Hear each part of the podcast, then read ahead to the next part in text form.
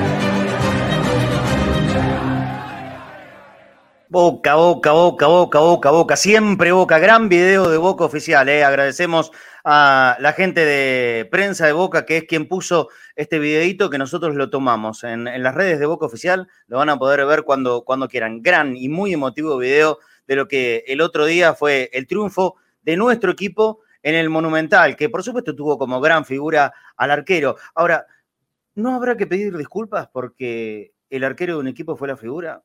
uy, che, estaremos haciendo una macana.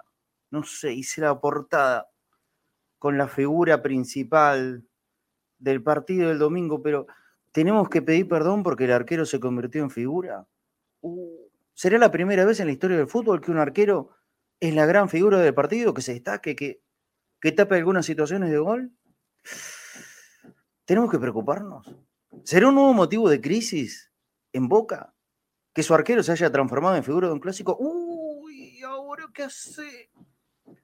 ¿Tendremos que devolver los tres puntos? Porque parece que el mereciómetro daba para otro lado. Pero el gol se metió en uno, en uno, en uno solo de los arcos. Y lo metió uno con camiseta amarilla y azul. ¿Tenemos que pedir disculpas?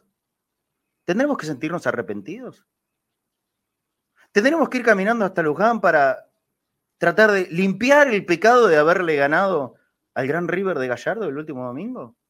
¿Tendrá Rossi que dar explicaciones en la justicia por haber atajado dos mano a mano y una de una volada sensacional para evitar que sea gol de globito de palavecino? ¿Tendrán los jugadores de Boca que dar explicaciones?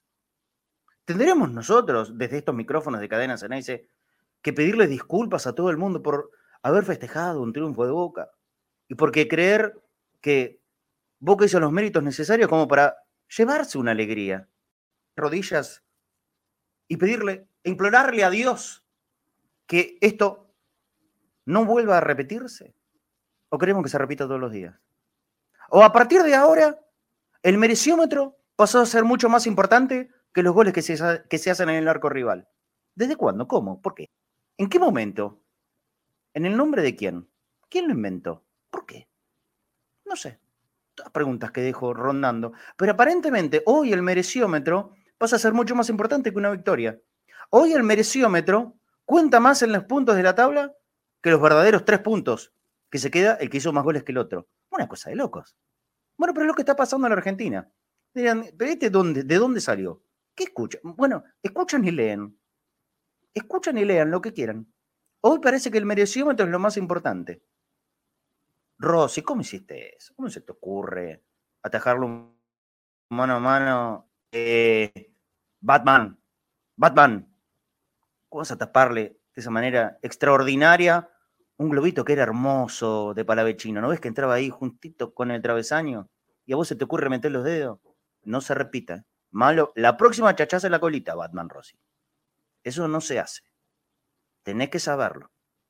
Siempre gana y se lleva los puntos el que más patea al arco. Ojo, esto es fútbol, el fútbol de ahora, el del mereciómetro.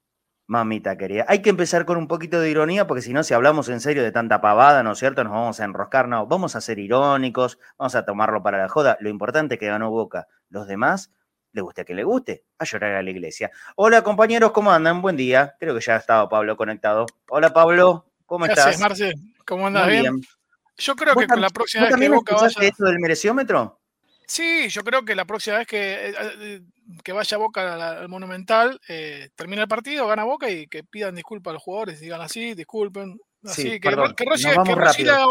que, Villa le haga el gol a Armani o, quien sea el gol y que pida disculpas, como hace la, ley del ex, para que nadie se ofenda.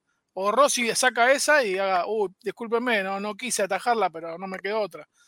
Eh, la verdad que es todo muy raro.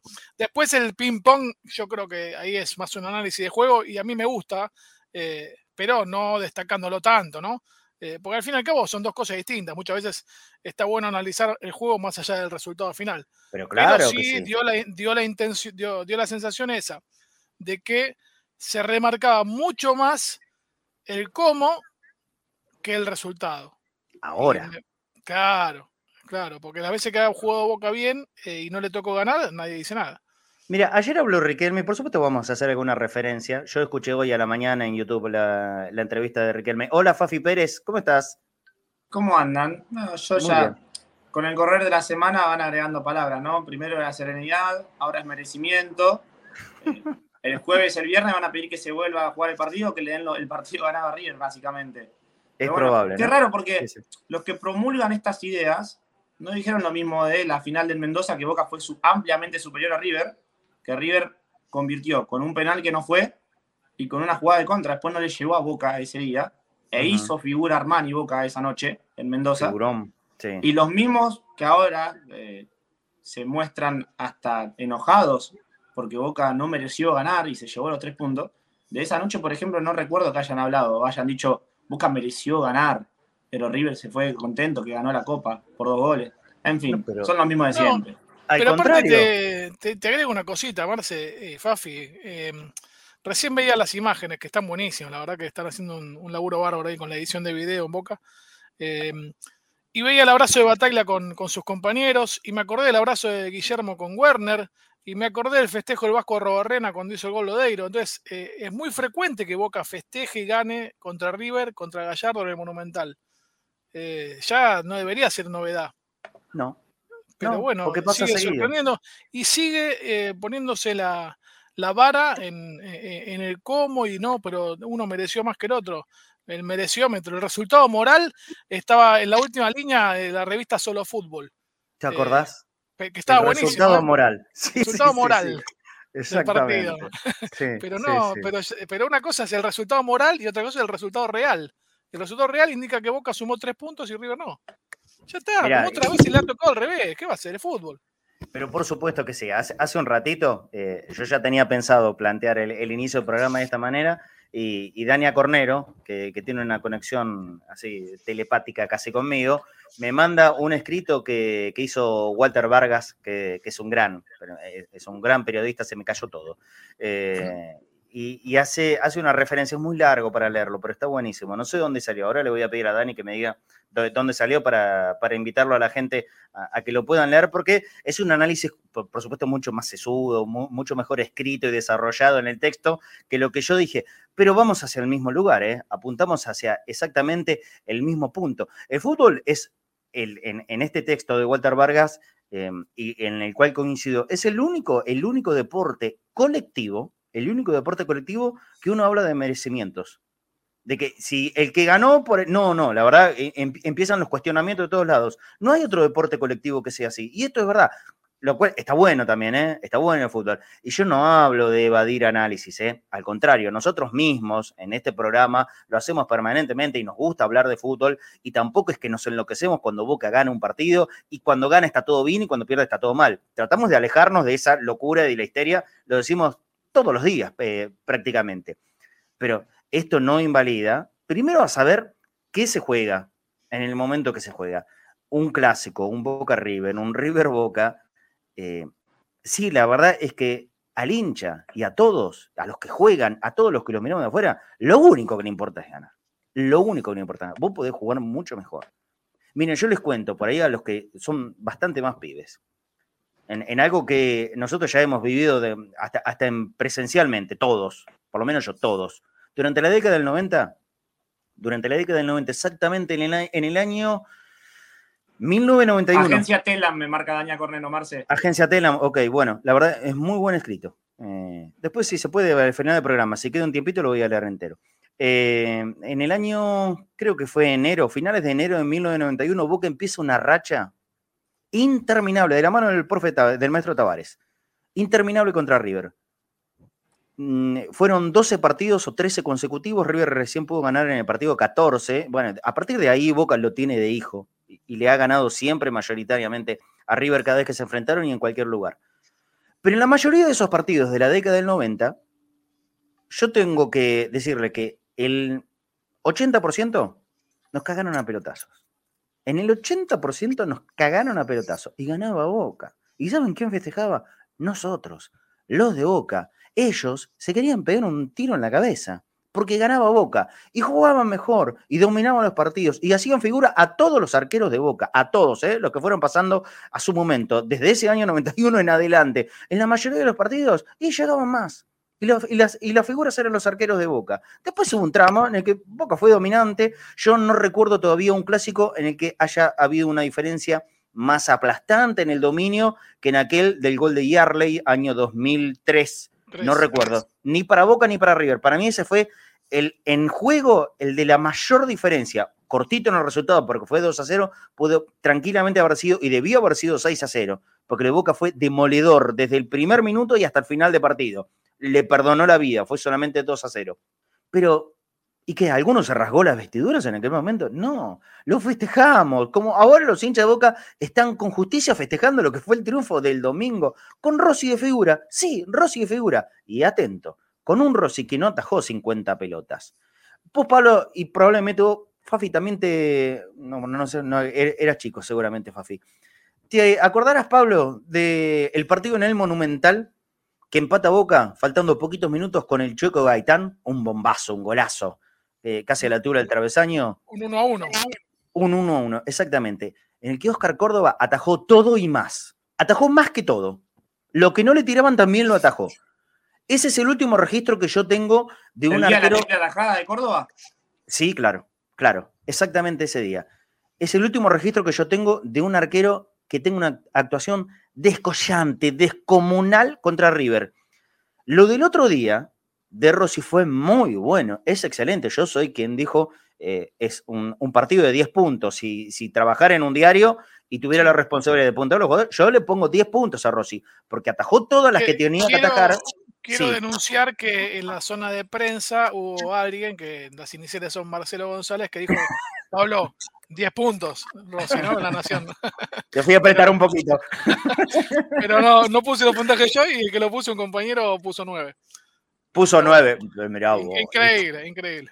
¿Y qué, qué, le faltó? Es como cuando los profesores no te ponían 10 porque no, ah, no, el 10 es para los profesores, te decían. Siempre, ¿Qué pasa? Siempre se puede dar más, dicen, ¿no? Cuando te pones Dale, dale. Rossi, Rossi el otro día dio todo, porque atajó, repito, las que tenía que atajar.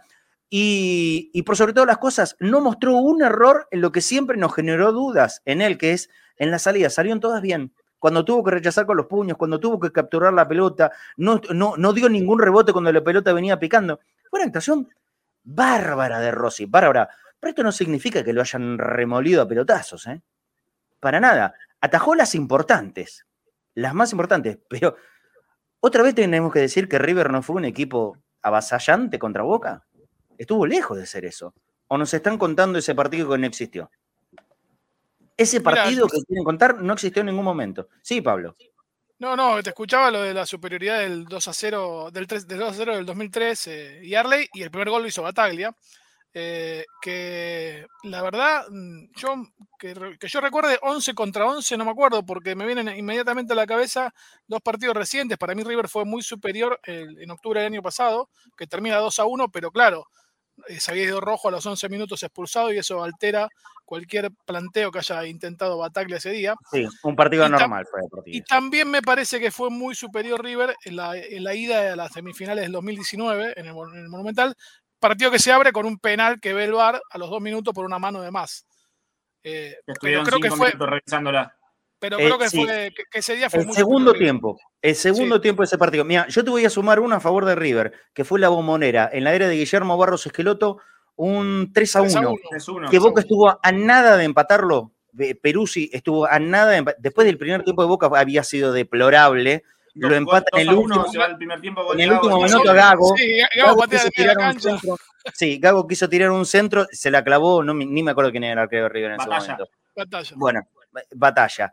Boca descontó y después en el segundo tiempo lo arrinconó en un momento. Perú sí erra un gol increíble, era el empate. Y después, cuando terminó el partido, eh, el que se fue mm, para Rusia metió el tercero arriba. Yo soy malísimo con los nombres. ¿eh? El, Alzheimer, el Alzheimer me, cae en los nombres y apellidos. No, no puedo, no, no, no sé. Bueno, Drigo sí fue el de tercero. Ese River fue muy superior a Boca, pero ni a palos, parecido a lo que di como ejemplo. El 2 a 0 de Bianchi sobre no, no era Ramón Díaz. Gallego, ¿no era? Gallego, no. O, Pellegrini. Pellegrini, el profe Pellegrini. Ahí está. Bianchi sobre Pellegrini. De, de ganarle al Milan en el Mundial. Exactamente.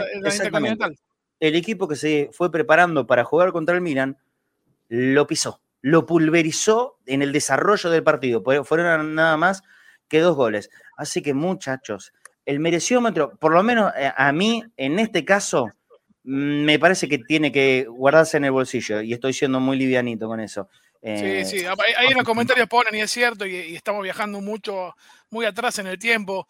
El año 94 River gana 2 a 0, eh, goles de Ortega y Crespo, la bombonera, y a fin de año 3 a 0 también en la bombonera. Los dos ese, ese, River 94 era un equipo muy sólido, y que fue muy superior a Boca. Y a, y a, Boca lo dirigía Menotti. Estamos hablando del 94, ¿eh? 30 años hace. Exactamente. a, Boca, a, Boca, lo dirigía Menotti y, la verdad que era un equipo que se regalaba. Ese era el gran problema que tenía. A veces jugaba muy bien al fútbol, pero también otras veces se regalaba y demasiado. Ese 3 a 0 me lo acuerdo perfecto. Hasta salí en el gráfico ese día. Salí en el gráfico, sí, sí. Es, la única vez que salí en el gráfico, y no como periodista justamente, sino arrinconó. ¿Se acuerdan que Boca salía, eh, estaba en la fosa todavía? Eh, y la gente se amuchaba ahí sobre la salida del vestuario. Bueno, yo bajé de la popular media, me fui para la de socios y me quedé ahí en la boca del vestuario esperándolo a César Luis, a quien admiro, ¿eh? Pero bueno, ese, día no estaba muy contento y me, fui a mandarle un par de saluditos y hay una foto del gráfico de, ese día, del año 94. Pero bueno, fíjate todo lo que hay que ir para atrás. Muchachos, con el mereciómetro no, no se hace nada. Boca, es verdad, con sus limitaciones. Me parece que es innecesario volver a tener que decir que todavía no es un gran equipo. ¿Mm? No es un gran equipo Boca, Boca es un equipo en formación que como terminé el programa ayer, y lo repito, se está, está poniendo los primeros palotes de la base de hacer un equipo que sea confiable. Vamos a ver si de aquí en más logra esa confiabilidad. Con dos triunfos que te dan respiro contra Estudiantes y contra River, es mucho más sencillo trabajar y más en la situación en la que venía el equipo y Sebastián Bataglia. Ahora las aguas están calmas. Como está calmo, nosotros pedimos que continúe de la misma manera y sí, por supuesto, y esto no habla de no ser exigente y no pedir que el, que el equipo juegue mejor. A mí también me gustaría ver un Boca que juegue mucho mejor de lo que está jugando últimamente. Pero sí tengo muy en claro que los clásicos, como cuando lo ganaban ellos, para Boca es la misma, la misma vara. Los clásicos se ganan y esta vez lo ganó Boca. Así que muchachos, a seguir llorando hasta el próximo clásico, que ojalá que lo sigan de la misma manera.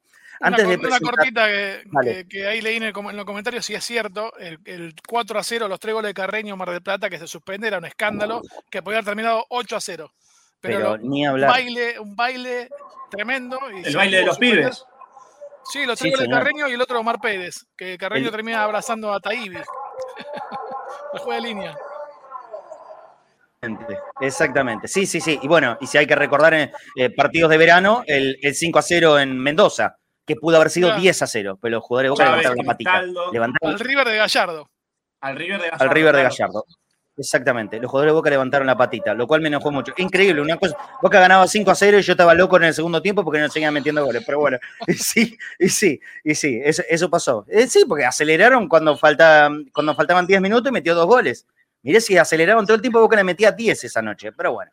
Eh, antes, de, antes de presentar a Seba Rosa, que va a venir para analizar el partido del otro día, ¿ese ruido que escuchamos de atrás es Seba? No, es el, el, amigo que pasa con el, el botellero. ¡Botellero! Ah, la silla, dale, tirale la silla. Claro. Está pasando justo ahora. Tirale a hacerte bien. Justo pasa por la puerta, mirá. Ahí, ahí se cayó. Yo pensé, que, habían tirado, un, acá, pensé que habían tirado un relato ahora, antiguo. información, Fafi, ¿qué está haciendo Boca, Fafi? Fafi Pérez. ¿Qué es lo que está haciendo Boca? Ahí está. Yo pensé que era un relato de, no sé, de Fioravanti. ¿Cuánto hace que no pasa un botellero por acá? Ahí en Verazategui sigue pasando, evidentemente. Bueno, ¿qué es lo que está pasando con el equipo? Otra vez, otro día sin trabajo, ¿no? Día de descanso, obviamente la, victoria da un clima de, paz, por llamarlo así. Segundo día de descanso para todos, salvo para un jugador. Y acá quiero hacer hincapié en algo también que pasa habitualmente en redes sociales.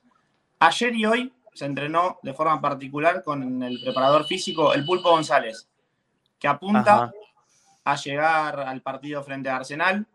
Todo estima que va a ser el día sábado, sábado 2, 21 a 30, previo al cumpleaños de Boca. Pero uno cuando ponía en las redes sociales algo, lo que sea, sobre el Pulpo González, los mismos hinchas de Boca, que consumen eh, eh, Twitter, salían a atacarlo inmerecidamente a Pulpo por las cantidades de lesiones que tiene. Mm. Eh, la victoria del domingo hizo, mismo sigo recibiendo eh, mensajes fanáticos del pulpo desde el día uno, cómo lo banco al pulpo, qué grande que es el pulpo. O sea, e, el mundo Boca en sí tiene otro clima después de haberle ganado a River y también es bueno eso porque lo hablábamos el otro día, Marce, eh, es un triunfo hasta para los propios, más que para los contra, el del domingo. Sí, sí, sí, sí, sí, sí. Bueno, es la tranquilidad que te da una victoria, por eso, imagínate.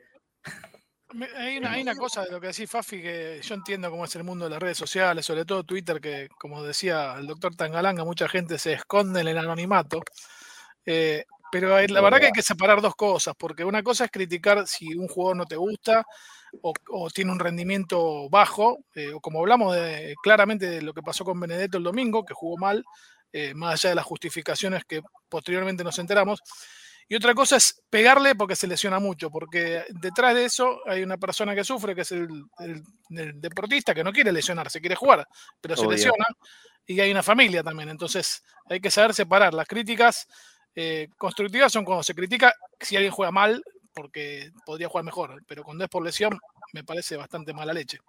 Sí, sí, sí, Tangalanga, amigo. Tangalanga, ¿no lo conocías, Elías? Tangalanga, el doctor Tangalanga. Pone, pone en YouTube a saber que es, muy gracioso. Un poquito grosero era el doctor Tangalanga. De otra época, pero te va a sacar una sonrisa.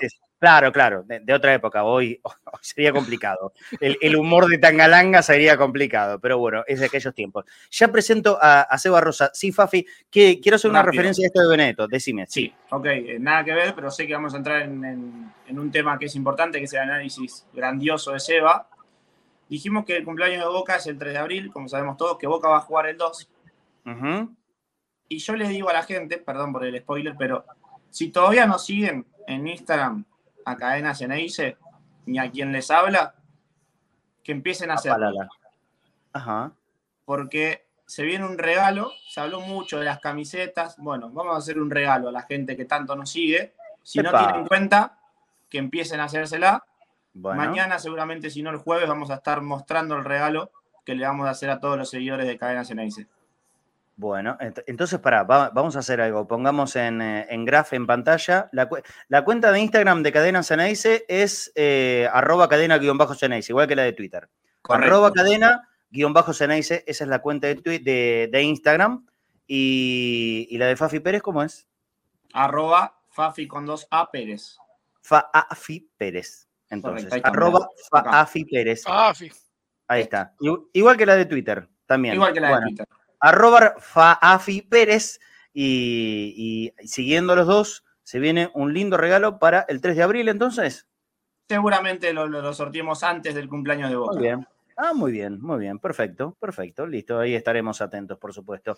Em, ya, ya, ya lo saludo a Seba Rosa. Hablándole Benedetto, bueno, yo sinceramente lo desconocía. Ayer Cristian abrió el programa diciendo, antes que nada, un abrazo grande para Cristian Infanzón. ¿eh? Está en un momento complicado y, con estas cosas no, se embroman. Abrazo grande para Cristian. Ya te va a llegar. Eh, y ya te lo dije personalmente. Va a salir todo bien. Tranquilidad. el tiempo siempre pone las cosas en su lugar. Abrazo, Cris. Eh, lo de Pipa Benedetto jugando con 38 o 39 de fiebre, seguramente no en el momento del partido, porque hasta escuché que había una fiscal con ganas de, eh, de imputarlo por, por ser peligro de COVID. No, em, señora, eh, se testean a los jugadores. Por favor, ocúpense de lo importante una vez en la vida. Una vez en la vida, ocúpense de lo importante. Pero sí, hablando de lo deportivo, si Pipa Benedetto evidentemente sabía que tenía 38, 39 fiebres, que estuvo con mareos, que estuvo con vómitos, que tenía un malestar lógico de una persona que tiene fiebre, y la verdad es que Pipa, yo entiendo las ganas, reconozco la ansiedad que significa jugar esta clase de partidos, me parece buenísimo, pero de esta forma se perjudica al equipo y no está bien. Y entonces yo tengo que, criticarlo al Pipa Benedetto, al quien admiro y quiero mucho, por los goles que ha hecho con la camiseta de Boca y por todo el esfuerzo que siempre hizo cada vez que tuvo que jugar en el club, en la primera y en la segunda oportunidad. Y también, verdaderamente, es para que a Sebastián Bataglia también, una persona que está durante todo el día con fiebre y malestar y no está en condiciones de jugar el clásico. Y Boca rifó las posibilidades en el primer tiempo, justamente por tener un jugador que no estaba apto físicamente para jugar. Nadie con fiebre está en, su mejor día, nadie, absolutamente nadie.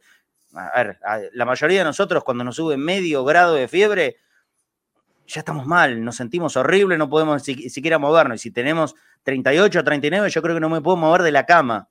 Bueno, Pipa Benedetto se animó a entrar a jugar un partido, lo cual desde la voluntad está buenísimo. Pero yo aquí digo, y la verdad que no, no, solo no está buenísimo, sino que es una irresponsabilidad. Primero para con la salud de él. Y después para con el equipo. Para los compañeros. No le hizo bien al equipo. Al contrario, lo terminó perjudicando porque lo que decíamos ayer, Boca del primer tiempo lo jugó con uno menos. Y claro, ¿cómo no bajó con uno menos? Si está con un tipo que tenía 39 grados de fiebre. No podía jugar, pobre Pipa. No podía jugar. Y no debía haber jugado. Bueno, creo que esto lo marco dentro del marco de la alegría y que después Vázquez entró bárbaro y corriéndolo a todos y se notó tanto la diferencia con Pipa Benedetto que nadie con 39 grados de fiebre puede jugar un partido de fútbol. Y no un clásico, no puede jugar un partido de fútbol, no puede hacer nada. Entonces, eso, como, como marcamos mucho de las buenas del domingo, esto evidentemente hay que decirlo que es un error de los dos. De Pipa Benedetto, por no decir no estoy para jugar, por más que tenga todas las ganas del mundo, no estoy para jugar, porque eso también es ser parte del equipo. ¿eh? Eso es tener una actitud eh, de solidaridad con tus compañeros. Y Bataglia lo mismo. Bataglia seguramente también lo sabía, que había estado con malestar, con fiebre, con vómito, y no puede jugar un tipo en esas condiciones. Bueno, lo tenía que decir, lo tengo que marcar porque a mí me sorprendió. Yo no lo sabía. La crítica mía para con Pipa del partido del domingo fue, jugó mal, no lo veía, pensé que era todavía su problema muscular. No, me entero que no era problema muscular, sino que había estado con un montón de fiebre. Y no, amigo, así, así no corresponde. Em, una, cosita quería agregarte antes que venga Seba con su informe. Eh, con respecto, es algo informativo porque es algo que se viene hablando desde ayer y que hay mucha bronca y como todo nuestro país se mezcla la política. Para eh, ser claro con la información, y le voy a leer eh, el tema de, la, de, lo que pasó ayer en el Monumental. La fiscal Celsa Ramírez, que es de la UFEN, que es Unidad Fiscal Especializada en Eventos Masivos de la Ciudad de Buenos Aires, lo que inició de oficio fueron causas por exceso de aforo, o sea, la, fiscal o, esa unidad de, investigación cree que River metió más gente de la que debería haber entrado, que mm. eso se, constata con el paso de los eh, carnets en los molinetes. claro. Eh, y, se, y, también hay una palabra muy técnica, perdonen que lea, pero prefiero leerlo y que quede bien y no decir cualquier cosa. Eh, omisión de recaudos del club organizador. Esto significa que River no tuvo los cuidados suficientes como para impedir que se prendan bengalas, y como para impedir que se arrojen proyectiles a los jugadores de Boca cuando salieron. En el medio de todo eso, también está este tema de eh, supuesta eh, incitación a la violencia de los jugadores de Boca, cosa que obviamente, como ya dijimos, y también tienen en claro en esa fiscalía, no justifica la agresión posterior, pero forma parte de un todo, no es que, para hacerlo directo, porque es lo que se dice en las redes, que el macrismo está contra Riquelme y por eso mandó a la fiscal. No, lo hacen siempre. De hecho, a River ya lo vienen haciendo eh, en el partido contra Racing del año pasado y es una causa que sigue abierta. Con lo cual, la gente que dice, ya clausuraron el Monumental, eh, no, el Monumental no se va a cerrar en principio porque eh, más allá que seguramente a muchos no les interese, pero quiero redondear, eh, no, no se va a clausurar porque se clausura cuando no hay pruebas. Y pruebas hay miles a nivel audiovisual, con lo cual no necesitan clausurar, más allá de que ayer fueron y encontraron un montón de bengalas que según el club ya estaban ahí y van a hacer toda una investigación interna, e incluso también hay un tema de ellos eh, relacionados con una supuesta extorsión de la barra a la actual dirigencia y, todos esos embrollos que son una porquería para el fútbol, sea el color que sea pero no se va a resolver hoy. Entonces, si preguntan 200.000 veces, ¿y clausura el Monumental, clausura el Monumental? No creo que se clausure el Monumental. Es muy probable que si avanza la investigación haya una sanción deportiva y River tenga que jugar con puertas cerradas, como ya le pasó varias veces a Boca y a otros clubes, solo por el encendido de bengalas, que está prohibido en el fútbol argentino. No, ni por la bengala marina, ni porque tiraron piedras desde arriba cuando salieron los jugadores de Boca de la cancha. Ah, eso es un agravante puede ser un, agravante, pueden suspender, como alguna vez, eh, recordemos, mataron un hincha en una tribuna y suspendieron tres filas de esa tribuna, ¿no? O sea, todo el resto de la cancha estaba abierta. Pasó eso, no, no, no. Hace 10 años pasó eso. Ah, mataron un hincha en el partido contra el Mirante Brown y River siguió jugando con gente, menos en, en la fila 10 de la San Martín Alta. Sí, eh, sí, sí, ahí, ahora, por ahí ahora suspenden un paravalancha, no, no se sabe. No, pero me refiero, eso es posterior, eh, va más allá de la clausura del estadio. River puede jugar a puertas cerradas, como ya le pasó a Boca, y a otros clubes solo por prender bengalas, que está prohibido. Quería aclarar eso para que no sea toda una mezcolanza de cosas y. no, está igual yo entiendo a, la gente eh, que pregunta esto porque eh, en Boca cada vez que pasa cualquier cosa, lo primero que hacen es suspender la bombonera. Y esto es la verdad. Eh, se me está cayendo el micrófono permanentemente. bueno, te, te disculpa, que me, vaya mucho al pasado, pero sabés que estoy haciendo una investigación con la tragedia de Puerta 12. Y la, la Puerta 12 fue en la cancha de River y a la semana siguiente Boca recibió a estudiantes y le suspendieron la tribuna de socios. Sí. Todavía no se sabe por qué. sí, sí, es verdad, es verdad. Y mira que pasaron años, una cosa increíble, increíble. Bueno, no quiero demorar mucho más a, Así Barroso porque tiene. Disculpen, disculpen que me excedí con esto. No, no, no pasa nada. Porque tiene un, informe importante para que veamos. Perdón. ¿Qué está, Perdón, estaba escuchando Los Ángeles Azules. Los Ángeles Azules, me imagino. sí, sí, venía, por ahí, venía por Los Ángeles Azules. sí, sí, sí, En, el medio del informe de Seba vamos a, vamos a hablar un poquito de lo que dijo Riquelme. ¿Lo escucharon todos a Riquelme? En la nota que dio ayer a, a Teis Sports. No, ¿a dónde habló? En Teis Sports. A las 11 de la noche. ¿A qué hora? Dale, dale. A las 11 de la noche. Yo lo vi hoy a la mañana porque a las 11 estaba torradísimo. ¿eh? No, pero ¿cómo va a hablar a las 11 de la noche si después tenés que leer a la gente que dice que no trabaja? A las 11 en el predio. Qué bárbaro. En fin. Ah, no sé. No sé dónde está. Ah, no, está bien. ¿Estaba en el predio? en el predio a las en el predio hasta 12 y 40, pero después lees gente que dice que no trabajo, le quiere dar, mismo exjugadores, le quiere dar eh, una charla de cómo debe dirigir a Boca, en fin. A lo mejor era grabado porque estaba tomando mate, no creo que tome mate a medianoche. Román toma mate dormido. dormido toma mate. No se entiende. Cómo la capacidad que tiene para recibir mate el muchacho, la verdad, es inexplicable. Pero todo el tiempo, uno no ve a Riquelme sin el mate. Es una cosa increíble. Cualquier hora, cualquier día. Bueno, está bien, no importa. Vamos, vamos a saludar. Hola, Seba Rosa, ¿cómo estás? Buenas, buenas, muy bien, muy contento. Em, ahí, si querés, paso rapidito al análisis, solo a, aclarar. Me parece que de alguna manera esto creo puede servir para todo lo que dijiste al principio del mereciómetro y demás. Sí.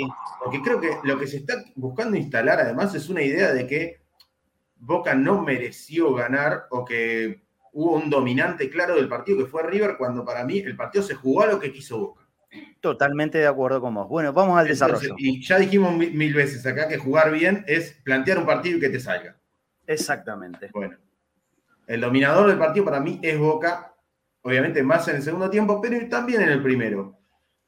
Ya sabemos, bueno, las formaciones de los equipos, eh, las especulaciones de que si Villa podía ir a la derecha para la espalda de casco, qué sé yo, todo quedó en la nada. Villa fue a la izquierda, Boca salió con el mismo esquema que contra estudiantes, las especulaciones de eh, dónde podía jugar Simón y presionar a Enzo Fernández, igual que contra Gimnasia, ¿sí? como un tercer punta. Así que eso ya lo sabíamos. ¿Y qué pasaba en salida de River? Vamos a empezar por esto de qué hizo Boca sin la pelota. Sin la pelota, Boca le da una pequeña ventaja en la izquierda, porque Villa se encargaba de, Rojas, pero obviamente Benedetto no, no marcaba casco.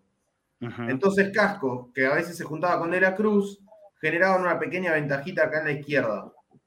Pero lo que yo quiero mostrar con esto, acá por ejemplo, yo hablé mucho de estos tres, en la previa del viernes hablamos mucho de estos tres y de cómo River intentaba poner mucho el juego a la espalda de los volantes de Boca. Pero fíjate que acá la pelota la tienen los volantes de River y son cinco jugadores. Si esta imagen la tuviéramos de Boca, estaríamos criticando el, eh, posicionamiento de Boca, ¿sí? Todos juntitos. de, los volantes de River, ninguno de los interiores, sobre todo, Enzo Fernández y De la Cruz, que vinieran acá, por ejemplo, a desarmar un poco el medio de Boca. Claro.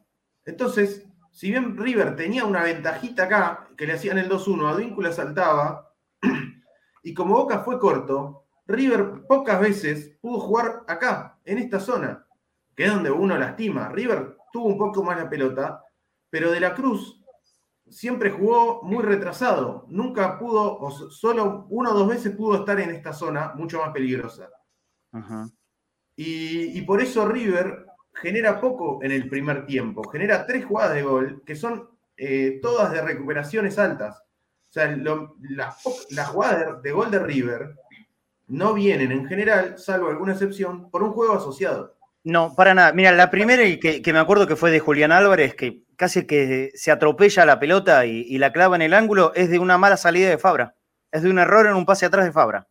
Así y ahí se generó la primera de River. Esas son las jugadas de River, pero fíjate otra vez, el triángulo de Boca, el, el rombo de Boca, y fíjate que River con todos los jugadores lejos y con De la Cruz como pase, pero atrás. ¿Cuánta gente acá en River, sí? Nunca le pudo atacar, nunca le pudo desarmar el rombo del medio boca y nunca le pudo ganar la espalda de Molinas. Acá hay un trabajo fantástico de Advíncula que no perdió nunca el mano a mano y de Figal en el segundo tiempo no perdió nunca el mano a mano. ¿eh? Sí, señor. Cero gambetas le hicieron. Barco es el jugador que más gambetas venía haciendo en el, eh, por, por cada 90 minutos en el fútbol argentino y no gambetió ni una vez. En dos pancitos dije que se lo comió Advíncula a Barco ayer. La verdad que jugó muy bien. Primero Advíncula, después Figal. Excelente los dos. Entonces, si bien River tenía esta ventaja de tener dos contra uno, nunca ese dos contra uno fue acá, en la zona que genera peligro. Siempre fue acá. Con Molina y Advíncula de frente, eh, Medina y Advíncula de frente. Así que excelente trabajo de Boca, primero sin pelota.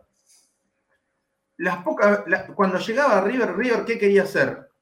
Acá es donde creo que el trabajo de los centrales nos deja alguna duda. Fíjate que en esta sí de la Cruz pasa el ataque, pero son poquitas. Sí, sí.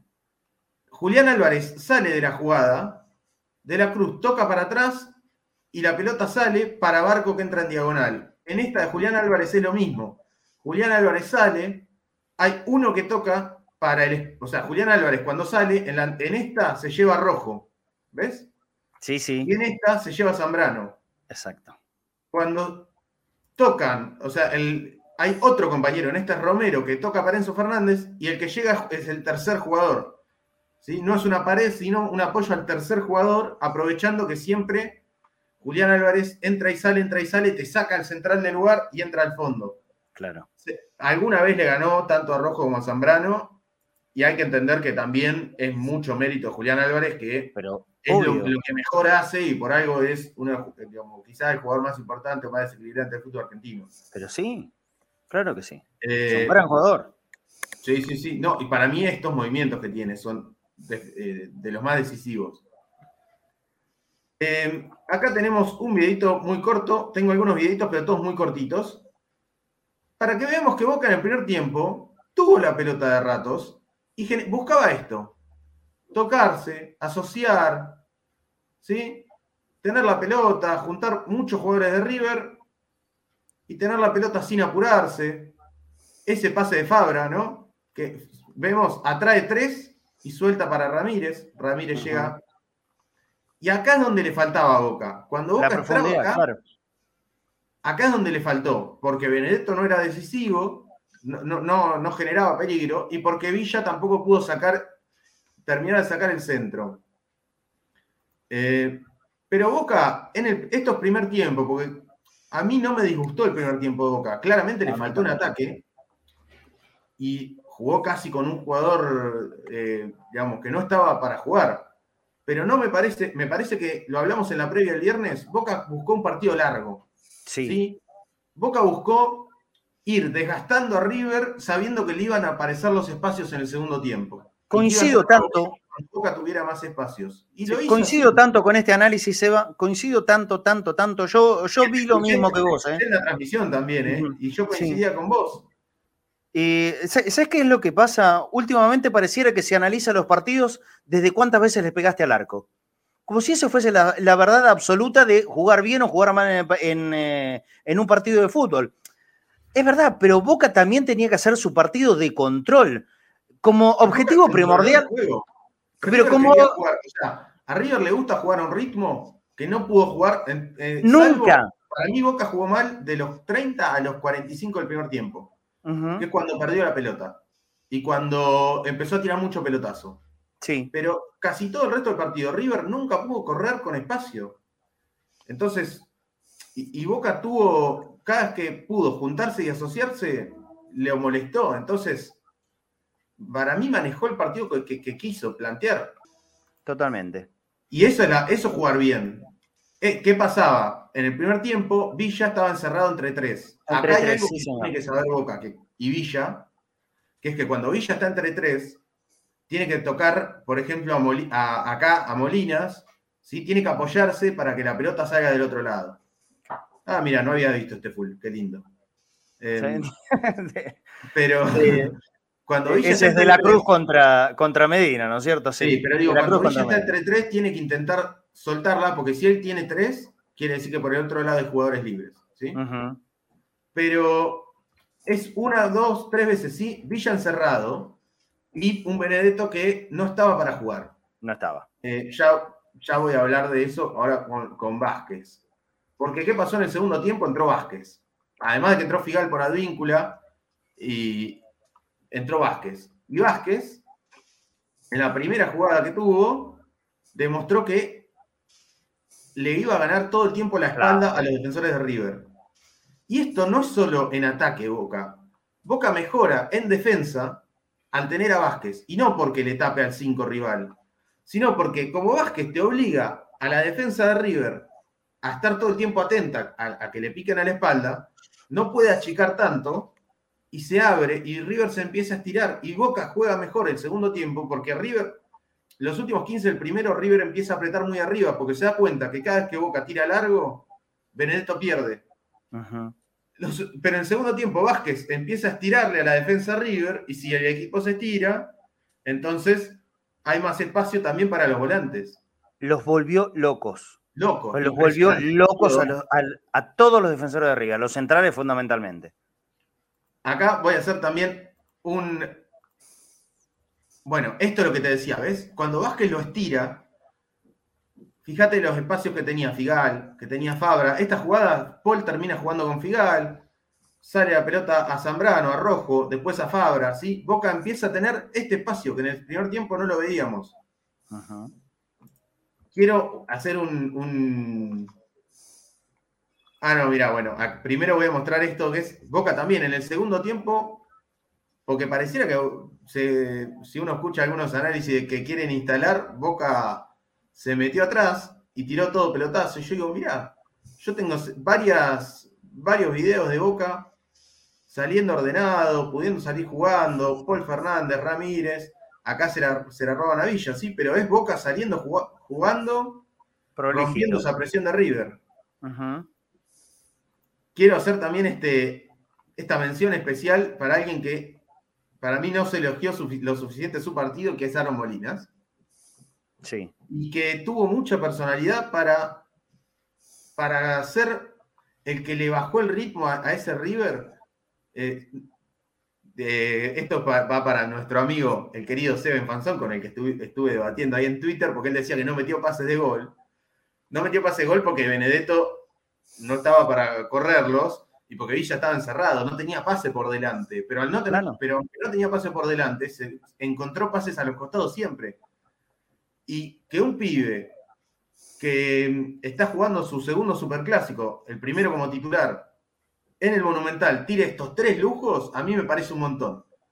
Porque voy a mostrar tres lujos que la televisión no repitió y que se lo hubiese repetido en la etapa de diario. ¿eh? Dale, a ver, veámoslo. Taquito, sacándose dos encima. Acá la tira de un lado, busca del otro, y acá tenemos pase de techo. ¿Sí? Tres lujos hermosos de, de Aaron Molinas. Ah, este me parece más lindo. ¿eh? Aparte, el peso, el peso de Aaron también en el partido es eh, intentar tener la pelota. Eh, si vos tenés la pelota, no la tiene el rival. Y River lo, más importante siempre es la velocidad que tiene con la pelota en su poder. River es muy cuando, tiene la pelota. Eh, y, la confianza que se tiene él mismo y que el equipo le tiene a él para darle la pelota en un momento en el que River no era dominador del encuentro, pero que Boca necesitaba hacerse de la pelota, ese momento, esta jugada la del taco, ¿no? Sí. el taco ahí en el lateral. Sí. sí, eh, Eso habla de la confianza que se tiene tanto él mismo como el equipo puesta en él. Sí, y también, que hizo un trabajo de desgaste. Todos sabíamos que Romero no estaba para 90 minutos, ¿no? Molinas hizo todo el trabajo de desgaste, de sacarle el ritmo, de empezar, de generar que River se vaya abriendo, hasta que Romero pudiera entrar 30, 30 35 minutos con River más abierto. Y Romero tiene chances en el área, por desbordes de Villa, eh, por ejemplo, o por el ataque, por el rebote del ataque de Ramírez, porque River ya estaba más abierto. Y, eso es inteligente. Romero tenía 30 minutos. Lo puedes usar al principio o al final. Y era inteligente usarlo al final cuando había más espacios. Bueno, otro, acierto de Bataglia, ¿eh? Otro acierto de Bataglia. Porque Bataglia no solo acertó en los cambios, en quiénes los hizo y en el momento que los hizo, sino también en la elección para ponerle titular a Aaron.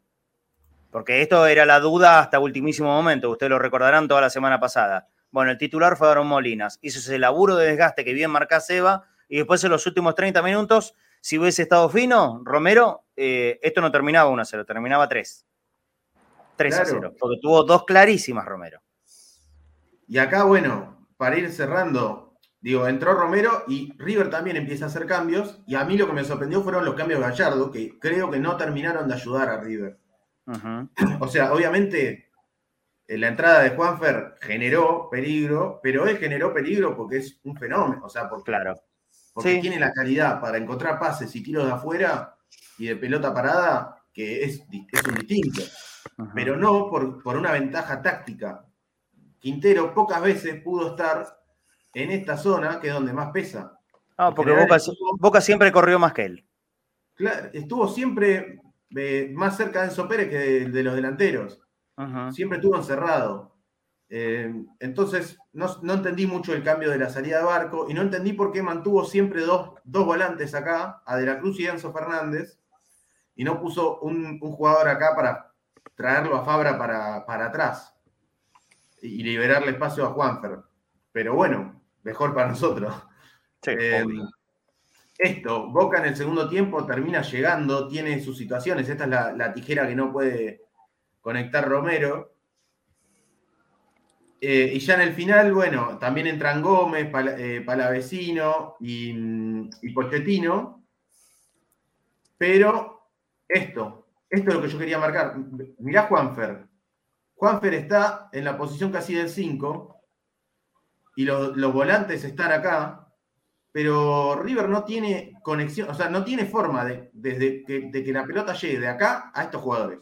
Sí, Boca está con, con toda la defensa bien pegadito a la línea ofensiva de River, sí, y, los centrales están al resguardo, eh, cerca de, de la línea defensiva de Boca y tampoco dándole espacios a los que tienen la pelota en River. Claro, y no metiéndose atrás, porque si, los centrales de Boca estuvieran en mitad de cancha, eh, estuvieran en su propia área, estos jugadores eh, pueden recibir. Acá, lo más fácil de marcar es este jugador de espaldas. Eh, entonces, la defensa de Boca está bien parada, el mediocampo está muy bien parado. Vemos que Campuzano entró, no de doble 5, sino hacer lo mismo que hacía Medina. Medina, Romero comprometido con la defensa. Ramírez cerrándose para tapar el pase por el medio y River no encontró casi lugares. De hecho, volvamos, Rossi fue figura, pero una atajada de un tiro libre, ¿sí? O sea, los mano a mano ya dijimos que son dos pelotas de recupera alto River. Eh, ataja un tiro libre muy bueno, sale muy bien en los centros, que son de pelota parada, porque River no desbordó nunca. Y la mejor jugada del partido de River y la mejor atajada del, partido es un pelotazo de, de, Pablo Díaz de 40 metros. Está buenísimo. Está muy bien eh, para vecino cómo rompe a la espalda. Pero no hay un juego asociado de cinco toques. No es que River logró tácticamente romper, porque además es la única vez que lo hizo. Si vos me decís que River cinco veces pasó Pablo Díaz y siempre generaba ventajas, es que tácticamente encontró un lugar. River no es que encontró un lugar táctico que repetía y repetía. Fue una. Eh, la verdad es que me parece que Boca controló muy bien el partido. Eso es lo que yo siento. Eh, y ahí cerré un poco. Yo estoy completamente de acuerdo. Yo eh, te, quiero agregar a, este análisis para consultarte cómo viste el partido de Medina. Para mí, jugó Medina en un partido tan prolijito, tan igual que contra Estudiantes de La Plata, para mí fue un complemento de todos, de Paul Fernández en particular, porque lo tiene cerca, obviamente, pero yo lo que digo, Medina hizo un, partido en una zona muy embromada y muy peligrosa de River, sobre todo en el primer tiempo, con Casco, con, eh, el uruguayo de la Cruz y, con Barco, en ese sector, Medina se los recontrabancó, ¿eh? A todos. Sí, sí. Ojo, a, a mí me gustó el partido de Medina. Voy a decir algo, en general, tanto contra estudiantes como contra River, aboca a esta idea de sostenerse desde el crecer y armarse desde el mediocampo, que a mí me encanta, yo estoy hace años que vengo esperando que Boca jugaba bien o mal, pero siempre armándose o de la defensa o de la delantera. pocas veces el medio era el protagonista. Yo estaba esperando que Boca sea protagonista desde los volantes. Claro. Pero le falta un poco de continuidad, estabilidad para que esto pueda generar que el dominio ese genere muchas situaciones de gol. Porque tampoco contra estudiantes, que se jugó bien, en el primer tiempo también faltaron situaciones de gol. ¿eh? Hubo cuatro, pero fueron más por desequilibrio de Villa. Boca no es un equipo arrollador y, yo dudo que lo sea. Que pero, a ver, si, si, va creciendo, no, pero si va creciendo una estructura de confiabilidad en la mitad de la cancha, que sea sólido también en la defensa, lo que hablamos todo el tiempo, Seba. Eh, esto es un equipo recién en formación y en crecimiento. Es en crecimiento. Tenemos que entenderlo de esa forma. ¿eh?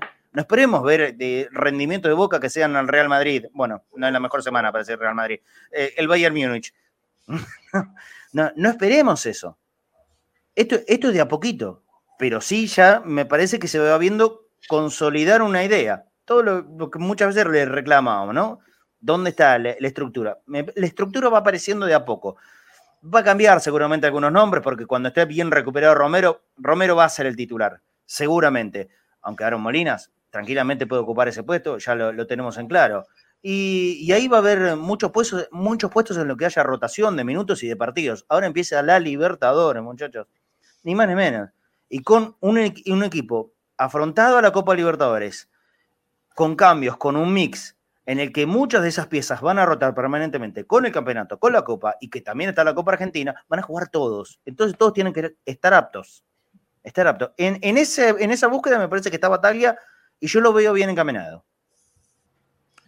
Che, Marce, eh, la verdad el informe está buenísimo porque también eh, ratifica lo que veníamos hablando de Medina y de Molinas, sobre todo que, a veces si no ves el detalle eh, puede pasar desapercibido para, eh, el, ojo del hincha, ¿viste? Eh, te quiero corregir una cosa, porque decías que si, si hacía el gol Romero y otro más que terminaba 3 a 0, igual ganaba River 9 a 4 en llegada. Ah, sí, sí, sí. Eso que quede claro, porque si no te vas a confundir. Claro, claro, tenés razón. pido, disculpas. Esas dos, entraron o no, son llegadas de boca. Sigue ganando River 9 a 4. Claro, claro. Pido, pido, disculpas. Los victoriosos son ustedes, tienen razón. Eso solo, eso solo. Es verdad. sí, sí, sí. No, no, pero está bueno lo que dice lo que trae Pablo. Esto lo, lo, voy a traer. los pimpones, eh, a mí también me gusta ver eh, las llegadas de cada equipo. Pero. Pero no eh, siempre te cuentan el partido tal cual fue, ¿eh? No, no, eh, pero es eso, digo, las llegadas son las llegadas, hay que analizarla como lo que es y hay que ver cómo llega cada equipo, de hecho. O sea, no solo cuánto, sino cómo generó esas llegadas, en qué momentos. Y porque, por ejemplo, es, es recontra normal que un equipo juegue mejor, vaya ganando y los últimos 15 minutos le generen llegadas de gol, porque va ganando y se va metiendo un poquito atrás y el rival tiene que salir a buscarlo. Boca Central lo dominó totalmente en el segundo tiempo y en los últimos minutos terminó con acá, en la garganta. claro, pero eso es obvio y va a pasar prácticamente siempre, ¿eh? pero eso pasa siempre, que le generen jugadas de gol al equipo que va ganando. Hubo dos partidos seguidos que Boca juega muy bien en la bombonera y pierde con Atlético Tucumán. Y a la semana anterior o la siguiente se come un baile contra Defensa y Justicia y Tevez marca el 1 a 0 en una contra, aislada. o sea, Boca, cuando hizo todo lo mérito para ganar, perdió de local en la bombonera con Atlético de Tucumán. Y cuando fue bailado por Defensa y Justicia, ganó 1 a 0. Argentina-Brasil en el 90. O sea, eh, Totalmente. son cosas distintas. Vos sabés que lo, lo, tenemos tan, tan fresco en el recuerdo con Claudito Ucielo, que todavía estaba acá en el país. Eh, ese año creo que fuimos las dos veces a Varela son los dos bailes más grandes que yo recuerdo a Boca en el último tiempo. Almendra primero y después. Exactamente, las dos veces bailaron, ¿eh? Un peludo, un peludo de aquello, y las dos veces ganó Boca. Son las cosas inexplicables que tiene el fútbol. No, pero más allá de lo inexplicable, yo quiero ir a lo explicable. El partido del año pasado, ¿se, acuerdan? Eh, Boca eh, le, gana 2 a 1 a Atlético Tucumán. Sí. En Tucumán. Sí. El primer tiempo podría haber salido 5 a 0. 5 a 0 podría haber sido. Cardona jugó parado porque no corrió una pelota, pero metió 73 pases. Exactamente. Eh, Pavón se comió goles abajo del arco, eran contras 3 contra 1. Orsini, ¿se acuerdan? Mete un cabezazo que se va abajo, se come mano a mano. Tremendo lo que, lo que llegó Boca en el primer tiempo. Y vos mirás las llegadas, y Boca llegó un montón, y Atlético Tucumán llegó un montón, ¿eh? Los últimos 20 minutos, de ese partido que Boca jugó bárbaro, Atlético Tucumán llegó mucho, porque después de que Boca llegue 50 veces, estaba 2 a 1 y los últimos 20 minutos Atlético Tucumán buscó, tiró pelotazos, o sea, agarra la tira, la tira, la tira y empieza a generar jugadas. Si vos ves el ping-pong, o sea, Y esto es para el ping-pong, pero es para todo. Las estadísticas, los números, todo, van en contexto. Si, se quiere, si, todos los datos se pueden usar para malinterpretarlos. ¿Sí? Yo hace una semana, en la previa super, eh, digamos, en la previa a este superclásico, hubo un canal de televisión que tituló Boca y River, ¿sí? Decía, el título de River decía, River perdió un solo partido y llega para confirmar, River había ganado cuatro, eh, empatado uno y perdido uno, ¿sí? El título era River perdió uno solo y llega para confirmar. Boca, que ganó tres, empató dos y perdió uno en la previa, o sea, llegaban casi iguales, una victoria por empate de diferencia. El título era tres victorias, dos empates, una derrota y, y, a, ver las dudas de Boca. También se podría haber titulado que Boca perdió un solo partido claro. en el torneo. ¿sí? Podrías titular lo mismo. El dato concreto era River perdió un solo partido, Boca perdió un solo partido. Pero vos podés usar el dato de las maneras que vos quieras. El dato articularlo, no es la realidad. Los datos se construyen y los datos se usan y se explican en contexto. Acá es lo mismo. Vos podés decir, River ganó 9-4 el ping-pong e irte a tu casa y con eso decir que mereció ganar. O podés leer ese ping-pong en contexto e intentar explicarlo. Tal cual. Es lo que intentamos hacer acá un poco y por eso yo no, paso solamente las jugadas de gol. Y paso cómo se construyen esas jugadas. Tal cual, tal cual. Bueno, yo, quedé casi como, como ridículo, supongo, para alguno, cuando dije que el partido de Boca River en La Plata por Copa Argentina, Boca en el primer tiempo lo aplastó. Boca River en el primer tiempo en La Plata lo aplastó. No creó una sola situación de gol, pero lo aplastó. No pateó una vez al arco, pero lo aplastó lo comió en todos lados, no lo dejó mover, Advíncula había hecho un partidazo, Ramírez cada vez que tocaba la pelota encaraba y le hacían falta, falta, falta, amonestó a ocho jugadores de River, Ramírez, hizo amonestar, mejor dicho, ocho jugadores de River, lo ahogó, pero no lo dejó mover. Claro. Pero ¿cuál fue la, explicación de todos? El resumen. Vos sabés que yo creo que hay muchos periodistas que analizan los partidos desde los resúmenes, ponen, viste, los programas de los post partidos que te dan las situaciones de gol porque no te pasan otra cosa. Las situaciones de gol, un expulsado, un amonestado y si hay alguna piña entre los el único que te ponen en el resumen. Analizan los partidos desde el resumen, no ven los partidos. Boca ese primer tiempo en La Plata a River lo aplastó, lo no tengas dudas que es así, ¿eh? No, no, no, no, lo supongas, no tengas dudas que es así. Bueno, bueno, y es un error. Y el, el, el, problema es que se hace masivo, ¿no? Y la gente cree eso. Bueno, alguna gente cree eso. Ya me parece que cada vez menos no voy a es muy conocido, pero un, ex columnista de cuando era cancha llena eh, le preguntaba al productor eh, que le resuma el partido antes de dar su análisis del partido. Y cobraba buena guita, ¿eh? Bueno, sí, sí, sí. Pero bueno. Hay, hay, varios casos de esos, sí, claro. Después, mucho bla, bla, bla y ya está. ¿Y, ¿Y, cuántos hay que le dicen al periodista, vos escribímelo que yo le pongo la firma? También. mamita querida. Eh, antes que te vayas, Seba, y vamos a cerrar el programa todos juntos. Eh, yo preguntaba si habían visto la nota con Riquelme, Fafi la vio, Pablo la vio. ¿Vos la viste, Seba? Sí, sí, sí, en el momento. ¿qué, conclusiones sacan de la nota de Riquelme? ¿Pablo? Para mí, eh, que está claro el que se sigue un mismo mensaje, esto de no somos menos que nadie, lo había dicho Bataglia el jueves y lo repitió Riquelme con otras palabras, pero es ese mismo mensaje. Eh, de, algo que es cierto y que es real, pero dejarlo eh, asentado sobre una mesa o sobre un título, de que Boca no se cree menos que nadie, algo que yo creo que en ningún momento estuvo en duda, pero que está bueno que haya un mensaje institucional, si se le quiere decir, que, se vaya replicando. Y que, el, y los rivales de Boca, a partir de ahora, le empiece a, a, tener ese respeto que se le tenía a comienzo de siglo, eh, con un arquero que ya se ganó su propio respeto cada vez que hay un penal en contra de Boca, que es bastante frecuente. Eh, los delanteros ya no, se sienten tan cómodos de enfrentar a Rossi, a Batman Rossi, que lo bautizó así Angelito Pela, ¿no? Sí, señor. Sí, señor. Eh, pero me parece que es eso, que es el, mensaje es claro y es el mismo que dijo Batalla el otro día. Boca no se, no se siente menos que nadie. Y está muy bien que así sea. ¿Vos, Fafi, cuál, fue tu conclusión de la nota? Eh, sobre todo, creo yo, la banca a un jugador que hasta hace poco era resistido como Ramírez. Eh, habló mucho y muy bien de, Juan. Coincido en algo, que no es fácil jugar siempre los clásicos bien. le tocó jugar el de La Plata, apenas debutaba, había debutado cuatro días antes contra Talleres en Córdoba, eh, y contra River en, La Plata lo hace bien, lo hizo bien el domingo, y yo creo que la banca desde él, Riquelme no habla por hablar, ni, ni para hacer o dejar bien parado a alguien. Yo creo que le está queriendo generar esa confianza necesaria del todo para que Juan, no solo contra River, sino que tenga partidos como por ejemplo el de estudiantes, de aquí a lo largo del año. Eh, fue contundente con lo de Salvio, también, algo que venimos hablando mucho acá, que la renovación todavía no está del toto.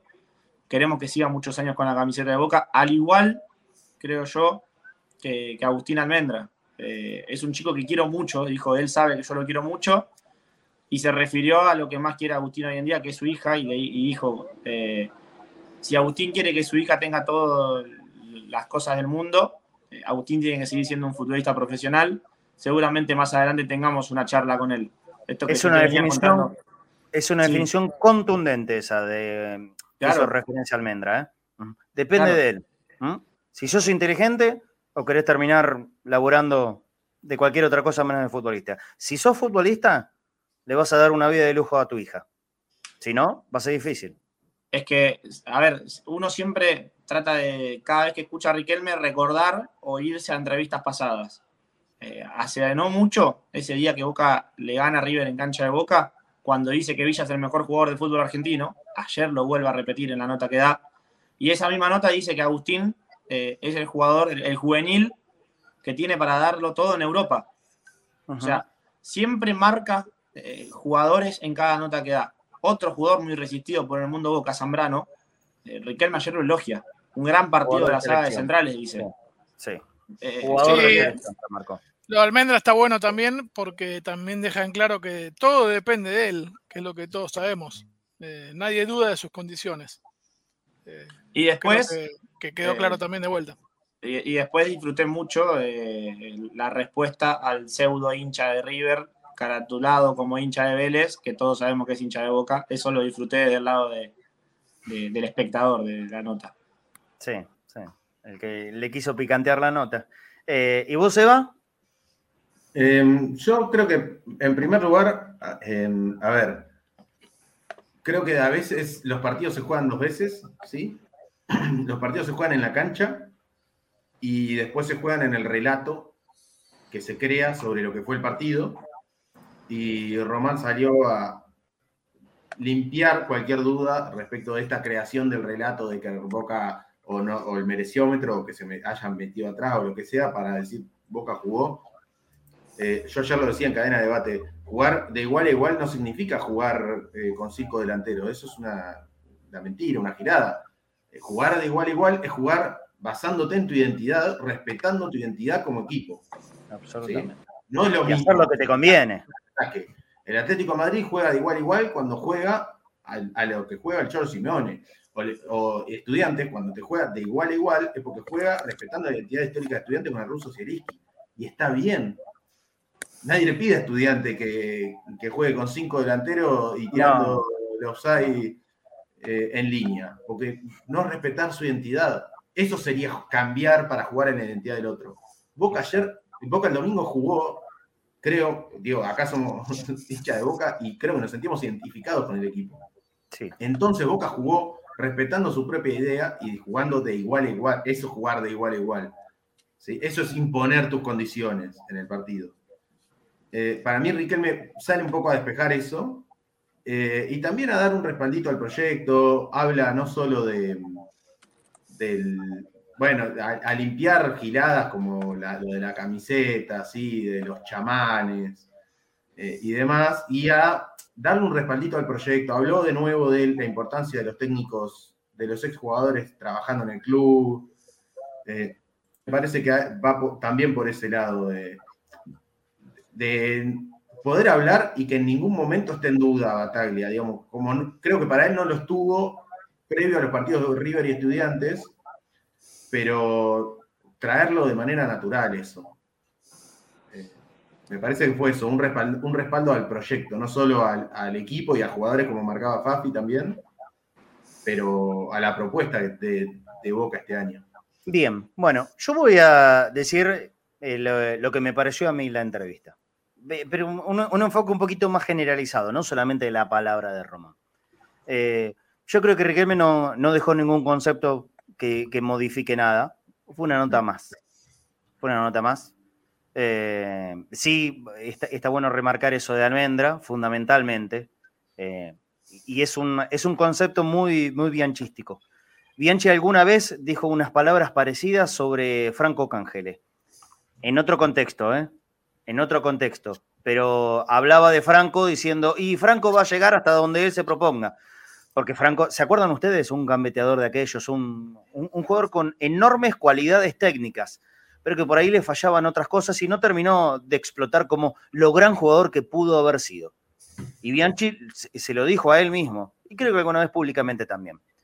Va a llegar hasta donde él se proponga llegar. Bueno, Riquelme, salvando las distancias, también dijo lo mismo para con Almendra. Y, Agustín eh, va a tener que elegir si quiere ser un jugador profesional en serio y darle una vida de lujo a su hija, o, bueno, terminar en, la intrascendencia, por lo menos dentro del contexto del fútbol profesional. Dependerá de él, de su conducta, de sus ganas y de entender a dónde está y de la oportunidad que le está dando la vida. Más allá de que, obviamente, eh, creo que ya todo el mundo sabe que no está en el mejor de los ambientes. Pero bueno, eh, la vida le dio una mala, pero también una buena. Y Agustín puede salir. Y yo estoy convencido que con el correr de las semanas, como ya lo había dicho, creo que la, semana anterior, más allá de que hoy por hoy está apartado del plantel, en algún momento, en algún momento, Almendra va a volver a entrenar con la primera boca y va a volver a jugar. Esto estoy convencido yo, no tengo la menor información, ¿eh? aviso. Es una cuestión de cómo, cómo veo que pinta el panorama. Después, otro concepto, no, bueno, un poco más de lo mismo, pero hay algo que a mí no deja de llamarme mucho la atención. Cuando vos trabajás de periodista, lo primero que te tenés que hacer es sacarte eh, todos los rasgos de idolatría que tengas con alguien. Yo soy un tipo particular, yo no creo en ídolos, desde hace muchísimo tiempo. No creo en los ídolos, ¿no? el, enmarcar a una persona en, un ídolo inalcanzable, yo, pero soy yo, ¿eh? No, no, quiero y no pretendo que el resto no, no lo haga. Yo, por ejemplo, a ver, mi compañero Fafi, yo sé que él tiene adoración por Román. ¿Qué le puedo decir? Y es la adoración, viene, lo, siente en la piel, ¿qué le puedo decir? Yo no siento eso, ni por Riquelme, ni por, ni por nadie, no siento, no siento idolatría por nadie ya. Debe ser que estoy viejote y cada vez menos. a mí me pasó solo con Diego. Bueno, a mí ni siquiera me pasaba con Maradona, imagínate. Y yo, lo amé a Diego de chico y lloré su muerte. Lo lloré acá en casa desconsolado de la muerte de Diego porque evidentemente algo me trajo. Cuando lo perdimos algo me trajo, pero después la verdad es que yo no, no sigo una adoración de la figura de Maradona ni el decir que está, todo bien, no lo que hace y lo que dice está todo bien. Yo no soy así. No soy un defensor ultranza de cualquier cosa que diga Riquelme ni tampoco soy un detractor, al contrario. Al contrario, me, me parecen ridículos los detractores enfermizos de Riquelme. Como también me parece casi lo mismo lo que haga o diga Riquelme está todo bien. No, pará, a ver, vamos a analizar. ¿Lo que dijo está bien, está bueno? O, no tanto. Bueno, ayer no dijo nada malo, no dijo nada malo, ni nada muy bueno. Quiero compartirlo fundamentalmente con vos, Pablo, esto. Porque yo sé que más, junto conmigo, el, que más años tiene de, experiencia acá de, periodista. Sí, los, los más viejos. Bueno, los más viejos, sí, sin duda. A mí no deja llamarme la atención el miedo pavoroso que genera Riquelme cada vez que da una entrevista. Pero no me refiero a los muchachos de ayer, ¿eh? en el cual está, por ejemplo, entre los panelistas nuestro compañero Gonzalo Zuli. Sino a los más, perdón el término, a los más poronga, le causa el mismo miedo pavoroso que a mí hasta me da un poquitito de vergüenza. Por ejemplo, un ex compañero de, juego de Román, que ayer para mí es un papel triste, lamentable. Lamentable. Más allá que sé que él es el que consiguió la nota. Es un papel lamentable no, terminó de ser chupa media, ni compañero, ni periodista, ni panelista, no terminó de ser nada, hizo un papel lamentable. El miedo que genera Riquelme, yo me pregunto, ¿por qué? ¿Hay miedo de preguntarle, de hacer una pregunta que puede llegarlo a incomodar a Román? ¿Por qué? ¿Quién cree? Pero no lo conoce, Marce. ¿Es el cuco Riquelme? ¿Qué pensaba? ¿Que iba a sacar a matarlo al aire? No lo conoce. Si lo conoce, realmente fue compañero de él, Sabía que no iba a salir ¿Sabes qué pasa? ¿Sabes qué pasa? Este mismo muchacho, yo lo he escuchado hacer polvo a Riquelme y al Consejo de Fútbol y a las decisiones y a la dirigencia y al equipo y a los técnicos. Lo ha hecho polvo. Polvo. Y ayer una Carmelita, Carmelita acurrucadita así. ¿Qué es lo que genera Riquelme en los periodistas para que le tenga tanto miedo? Yo nunca tuve una nota con Riquelme. Entonces no sé cómo es. Y creo que no lo voy a tener nunca. Hoy intentamos jugar, intentamos hablar con jugadores. Nadie nos dio ni cinco pelota. Eh, ¿Pero qué es lo que genera Riquelme? ¿Por qué pasa esto? Mm, mi opinión eh, eh, se desdobla en varias cosas. Por un lado está lo que decís vos. Si vos venís pegándole a, Riquelme y cuando lo tenés cara a cara se te frunce lo que ya sabemos, evidencia tu falta de preparación periodística. Porque si vos venís pegándole y después lo fundamentás tus críticas con una pregunta picante o no picante, ¿eh? porque tranquilamente, como decís, podés hacerle preguntas a Riquelme que lo incomoden. Yo soy de los que creen que el periodismo, partidario o no partidario, eh, es, para incomodar al, poder de, turno. De, periodismo. ¿eh? periodismo. No, no hay que ser alcahuete de nadie, es algo que seas empleado de ese club o de lo que sea ahí creo que también queda en evidencia quién está capacitado y quién no para estar al frente de un micrófono. Eh, en, esas entrevistas con grandes protagonistas. Porque si vos vas a hacer 200.000 centros, y al final termina siendo un vocero de esa persona. Eh, yo no, eh, tuve la, oportunidad de intercambiarme charlas con Riquelme en alguna, algún viaje eh, cuando era jugador. Nunca lo entrevisté mano a mano porque, bueno, no se dieron las circunstancias.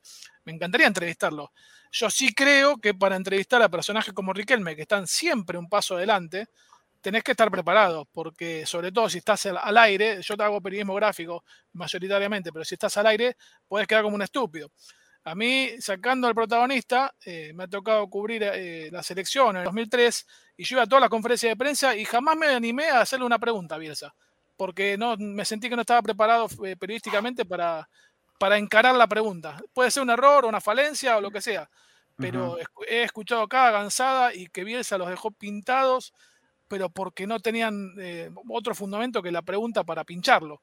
Cuando el protagonista te devuelve la pelota y dice pero esto, ¿qué, me está queriendo decir? Y vos no tenés más argumentos, queda como un estúpido y como te decía, más si estás al aire. Perfecto. Me parece que es esa, eso que acaba de decir Pablo es la explicación. Y el, que, y el que lo quiso picantear quedó verdaderamente como un estúpido. Ahí estamos. Y el que lo quiso picantear quedó como un estúpido. Creo que esa es la gran conclusión. Bien, Pablo. Sí, Fafi. No, este momento que, marca Pablo, que, mencionaba vos de Cristian, eh, lo deja expuesto quizás que tiene una cámara delante, porque quizás uno escucha una nota por teléfono o por la radio y no ve los gestos o cómo se mueve el protagonista o mismo quien está haciendo la pregunta. En el monólogo que hace Cristian cuando lo, presenta y lo saluda a Román, lo saluda cuatro veces, le dice, sabes que te quiero mucho, te respeto, intenta formular una pregunta, no se la hace, eh, es casi dos, tres minutos en los que habla y no dice nada al hablar, hasta que el conductor retamoso le dice, bueno, eh, ¿vas a hacer una pregunta o no? No, no, no. Bueno, cuando Riquelme le responde, y lo primero que le dice Román es, bueno, Cristian, vos sabés que yo te quiero mucho. Justo lo ponchan a, traverso y hace, y como que respira. Pero le pega un golpe a la mesa como diciendo, chao. Se liberó. Me saqué, claro. Y lo, dejas puesto a tener una cámara por delante, ¿ves lo que digo? Si vos lo sacás por radio quizás, o, por teléfono, vos no ves las reacciones del que hace la pregunta, ah. eh, y, y no sabés a lo que se estaba exponiendo quizás. Sí, sí. Bueno, yo no eh, hablaba puntualmente de Cristian ¿eh? y de, esta situación. Es algo frecuente. Sí, eh, sí, sí, sí, sí. Bueno, pero vos cuando, cuando hablas, cuando hablas fuerte de alguien, cuando tenés conceptos contundentes contra alguien, en el momento que te toca la suerte de tenerlo enfrente, estaría bueno también que se lo puedan decir. Es como que yo, el día de mañana, tenga la posibilidad de entrevistar a Gallardo. Ojalá, ¿eh? A mí no me desagradaría en absoluto poder entrevistar al técnico de River cuando sea, en el momento que sea. Yo no tengo miedo de entrevistar a nadie, creo. Eh, si yo me desdijera de lo que habitualmente digo, que yo creo que Gallardo es un tramposo, que, tiene, que, sí, sí, que, es un vivo, que es un, que es un buen técnico, pero que es un tramposo y que vive y que usufructa la trampa, en muchos, de los, en muchos sentidos, yo sería un cobarde. Yo creo que vos tenés la inteligencia y la preparación suficiente como para no ir a decirle eso. No, obviamente. Ir a, ir a eh, buscarle o a pedirle explicaciones sobre determinados ejemplos puntuales, como tantos colegas no hacen, eh, sobre todo con el tema doping, ¿no? Del 2017. Exactamente, exactamente. No, obviamente. lo, demás es, menor, el, doping es indefendible y nadie lo explica y nadie lo pregunta. Sí, chau, soy Barrosa. Un abrazo grande, que se tiene que ir. Nos vemos, perdón, me tengo que ir. Abrazo. Sí, sí, nos, fuimos largo, la culpa, es mía. Abrazo, abrazo, Seba. Em, por supuesto, cuando alguien te dé la entrevista, nunca hay que atacarlo, porque eh, te está haciendo un favor. Está siendo amable con vos al darte una entrevista. Pero una cosa es no atacarlo y otra cosa es ser un sumiso tirador de centros o un miedoso, que es en definitiva un cobarde. Como me parece que hay muchos periodistas, y no me refiero a los panelistas, ¿eh? Los panelistas ah, son muchachos que laburan. Me refiero a los grandes, los grandes conductores, los que se ponen traje, la manito ahí, ¿eh? que también tienen, conceptos, tienen conceptos muy rotundos y cuando lo tienen que enfrentar mano a mano, pañales para adultos. Si no es todo muy cómodo. Eh, nosotros nos tocó entrevistar a Guillermo antes del 2 a 1 del gol de Cardona Hernández eh, y se venía comentando de que volvía Tevez. Eh, y le preguntamos, ¿es un problema que vuelva Tevez? Y lo incomodás, aunque él se ponga el cassette o lo que sea, lo incomodás porque nosotros sabíamos que era un problema y terminó siendo un problema porque Guillermo no lo quería y el plantel no lo querían. Eh, y obviamente respondió muy bien y después justo se le dio el triunfo del, del Superclásico y habló de que el plantel estaba muy bien como estaba, pero que si venía Tevez no. Ahí ya corre la inteligencia, la inteligencia del entrevistado. Y Román es muy inteligente. Y Román es muy inteligente. Él maneja las entrevistas y las lleva para el lugar que se le antoja. Pero eso es mérito del entrevistado. Y Guillermo también era muy inteligente. Son justamente dos personajes que estamos hablando. Pero vos tenés la obligación de hacer la pregunta. Claro, vos tenés la obligación de hacer la pregunta. Ya no sos responsable de lo que te responda. Pero, saber preguntar, porque si no quedás como un mala leche. Exactamente, exactamente. Sí, sí. Y, tampoco ser un tonto insistente. Exacto. Cuando evidentemente no te quiere responder, bueno, listo, ya está. Vamos para otro tema. Vamos para otro tema. Pero yo marco eso. Más allá de los conceptos o no, Riquelme, que repito, para mí, la verdad, no, dejó casi nada, absolutamente Como nada. el otro día, serenidad. Sí. 200 veces lo mismo, serenidad, ya está. Claro, Te dijo cinco veces serenidad, ya está, flaco, no te va a contestar. andate por otro lado. Pero bueno, eso digo. A mí me llamó mucho más, eh, más la atención. El alrededor, que esto es algo de siempre, ¿eh? porque no, no fue que me di cuenta en la entrevista de ayer. Siempre. El miedo pavoroso que le tienen a Riquelme cuando, cuando hace una entrevista. Bueno, qué sé yo. Hay algunos que lo disfrutan. Para mí, ese concepto de, Twitter, muy de Twitter, ¿no? Que los bailó, los bailó. No, no los bailó nada. Les hizo el favor, les dio rating y ellos están agradecidos con eso. El baile, el baile es el que creen que usted le da, pero no, no. Lo que hizo Riquelme es darle un favor de no solo eh, concederle la entrevista, sino, por sobre todas las cosas, un montón de puntos de rating. Y que nosotros hoy estemos hablando de eso. Así que sí. Bueno, eh, Pablo, perdón, se hizo, se nos fue re largo, una hora y media de programa casi. Te mando un abrazo grande, gracias por acompañarme en, este tiempo de más, por sobre todo. Gracias, ojalá le haya gustado también a los lectores, a los, televidentes, perdón.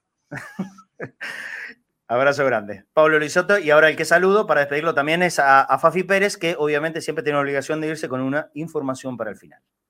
Eh, perdón, voy, estoy entrando y saliendo, me están llamando. Mañana vamos a tener novedades, Marce, así que ahora te voy a llamar a vos también para, para comunicarte. Eh, bueno, sí. Lo, sí, lo dicho, eh, Pulpo González es el único que se viene entrenando, tanto ayer como hoy, día libre para el resto del plantel. Mañana vuelven a los entrenamientos, 9 de la mañana en Ezeiza. Ahí vamos a estar, obviamente, esperando la palabra de alguno de los protagonistas. Ok, bueno, entonces seguramente ahí estaremos con, con Cadenas ese Abrazo grande, Fafi. Abrazo grande para todos. Lo último, eh, conocen vos y toda la gente conoce la idolatría que tengo por Román, pero el día que para mí haga algo mal, obviamente lo voy a marcar y no me voy a, englosar que la idolatría me tape los ojos como para no marcar que, tuvo un error, tanto él, la dirigencia o quien sea. Como corresponde a un buen periodista. Abrazo, amigo. Muy bien. Bueno, eh, no fuimos recontra de tiempo en el programa, pero a veces cuando hay necesidad de expresar algo, nos estiramos un poquitito más, demasiado para mi gusto. Abrazo grande para todos. Mañana seguramente con muchas novedades y por ahí con alguna sorpresita con, con la palabra de alguien en Ezeiza. Ahí estaremos como siempre 13 horas conectados al mediodía. Abrazo, chao.